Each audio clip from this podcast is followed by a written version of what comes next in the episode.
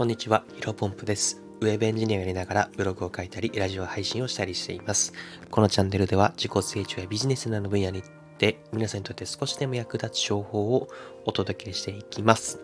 えー本日のテーマなんですが、あなたはどっちを選ぶ？レベルの低い集団のトップ層はレベルの高い集団の底辺層、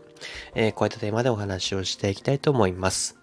まあ、今回の放送の内容に関しては、これぞって答えはないと思ってます。まあ、あくまでね、私はこれまで人生で得てきた経験とか、えー体験とかっていうのを照らし合わせてお話をしていきます。まあ、ぜひね、皆さんにでも、少しでも頭の中ちょっと考えていただいて自分の答えを、えー導き出していただければなと、まあ、そんな回になっています。で、早速本題ですね。まあ、突然なんですけど、タイトルにもありますが、まあ、レベルの低い集団のトップ層と、レベルの高い集団の底辺層、まあ、身を置くならどっち選びますかね皆さんは。まあ、多くの人にとっては、まあ、究極の二択かもしれませんよね。まあ一番わかりやすい例で言うと、例えば高校進学とかが多分一番人生で当てはまるんじゃないかなと思ってます。まあ例えば自分の学力で、まあ、ギリギリ合格できる学校に入学して、まあ、必死についていくと。もうこれがレベルの低い、あ、レベルの高い集団の底辺層ですよね。まあ、もちろんね、上のレベルに引っ張られて、まあ、自分もね、そのレベルに伴って上がっていくっていう可能性はありますけど、まあ、ついていけなくなって落ちこぼれてしまう、まあ、リスクもありますと。まあ、逆にね、自分の学力よりも余裕を持った高校に入学して、まあ、トップ集団にいると。まあ、これはやっぱり物事がうまくいくような感じがして、まあ、自分自身自信がつく可能性がある。まあ、その一方で、まあ、周りの人たちに足を引っ張られて自分も、えー低いレベルになってしまう。まあ、こういったことがあるかなと考えられるかなと。まあ、どちらにしてもメリットもあるし、デメリットもある。まあ、難しい選択ですよね。皆さんならどっち選びますか？もしくはまあ過去にどちらを選びましたか？それともね、あのお子さんにはどちらを選んでほしいですかと。それで話をしていきたいと思います。まあ、ここからはね、まあ、私の意見であるんですけど、えー述べさせ、述べさせていただきます。えーと、まあ、まず、私はね、あの、まずはね、レベルの、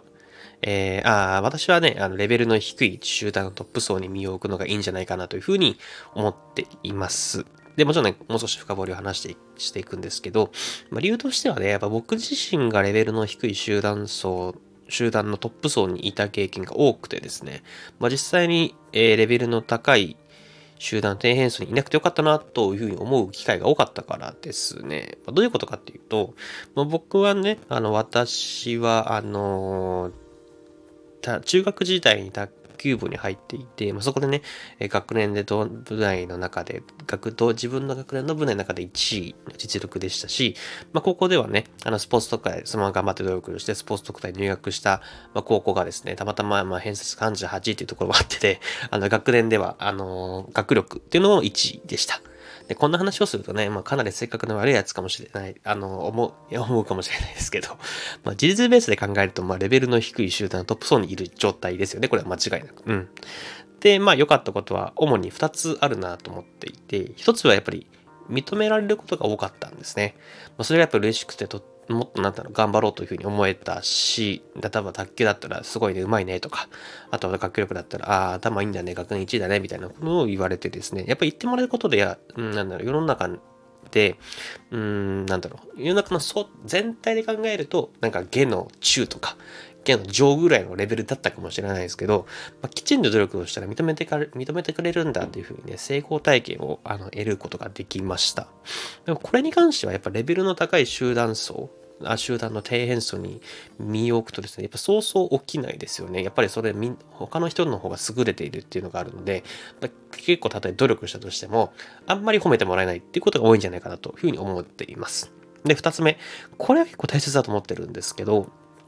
レベルの低い集団トップ層の、トップ層にいるとですね、必然的にレベルの高い集団に入れる。まあ、そしてね、そこで、そこで上には上がいるというふうにね、思ってさらに頑張ると思える。これが結構ね、えっ、と、いいポイント、良いところかなというふうに思っています。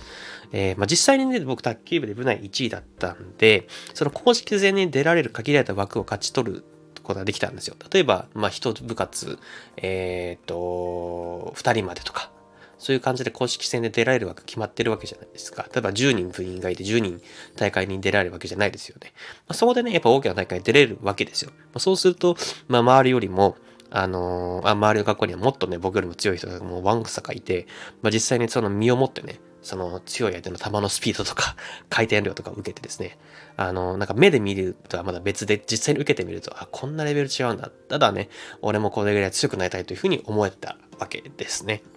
あの、あとは勉強、まあ高校の勉強に関しては、まあ部活をやっていて、そのまあスポーツ特定入ったので、まあそこそこ上手くなったんで、その周りの高校も知り合いがたくさん増えてたんですよ。で、その中で、あのー、なんかヒロポンプの学校はバカだけど あの、あいつは頭いいらしいぞみたいな噂が流れてたみたいなんですね。で、まあ、そしてその当時、まあ、そのミクシーが流行っていて、まあ、他校と絡む人が多かったんですよ。で、その時に、あの、同じ市内の、あの、僕らの学校と偏差値がダブルスコアぐらいぐらい違う、まあ、進学校のとこがあって、そこの人知り合いになったんですね。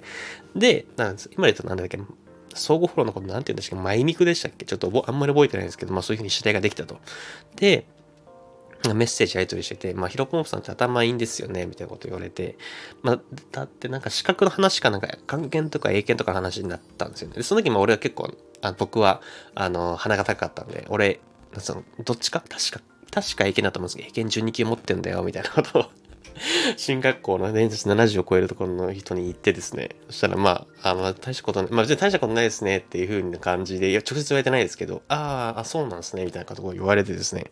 なんか、ちょっとすごい悔しくて、まあ、恥ずしかも、まあ、それ以上に恥ずかしかったんですよね。だからまあ、頑張って勉強してですね、まあ、日級を取ったんですよ、確か英検の。で、まあ、そ、あ、それはすごいですね、みたいな。で、私たちの学校でも日級持ってる人は少ないですよ、みたいな感じになったんですよ。まあ、ちょっと嘘かどうかわかんないですけど、本当かどうかわかんないですけどね。70ぐらいだったんで、偏差値が、その高校は。まあ、確かにね、あの、レベルの低いね、集団層のトップ、集団のトップ層にいると、まあ選ぶとですね、周りの人たち、またいつも接してる人たちは、まあ確かに、ね、この言葉悪いかもしれないですけど、レベルがまあ低いと。そうすると引っ張られる、その足を引っ張られることもありますけど、まあそれ以上にやっぱ必然と高いレベルの集団に引き込まれるし、そっちの方がなんだかんだ面白いなと、あ上に上がる方が面白いなというふうにまあ思えるんで、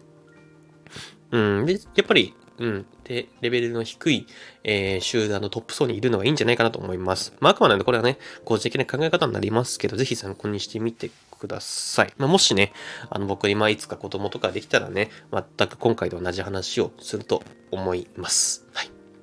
本日話したことは以上です。もうちょっと長くなってしまったので、このまま終わりたいと、雑談もなしで終わりたいと思います。で本日もですね、新しい時代をコツコツ歩んでいきましょう。お疲れ様です。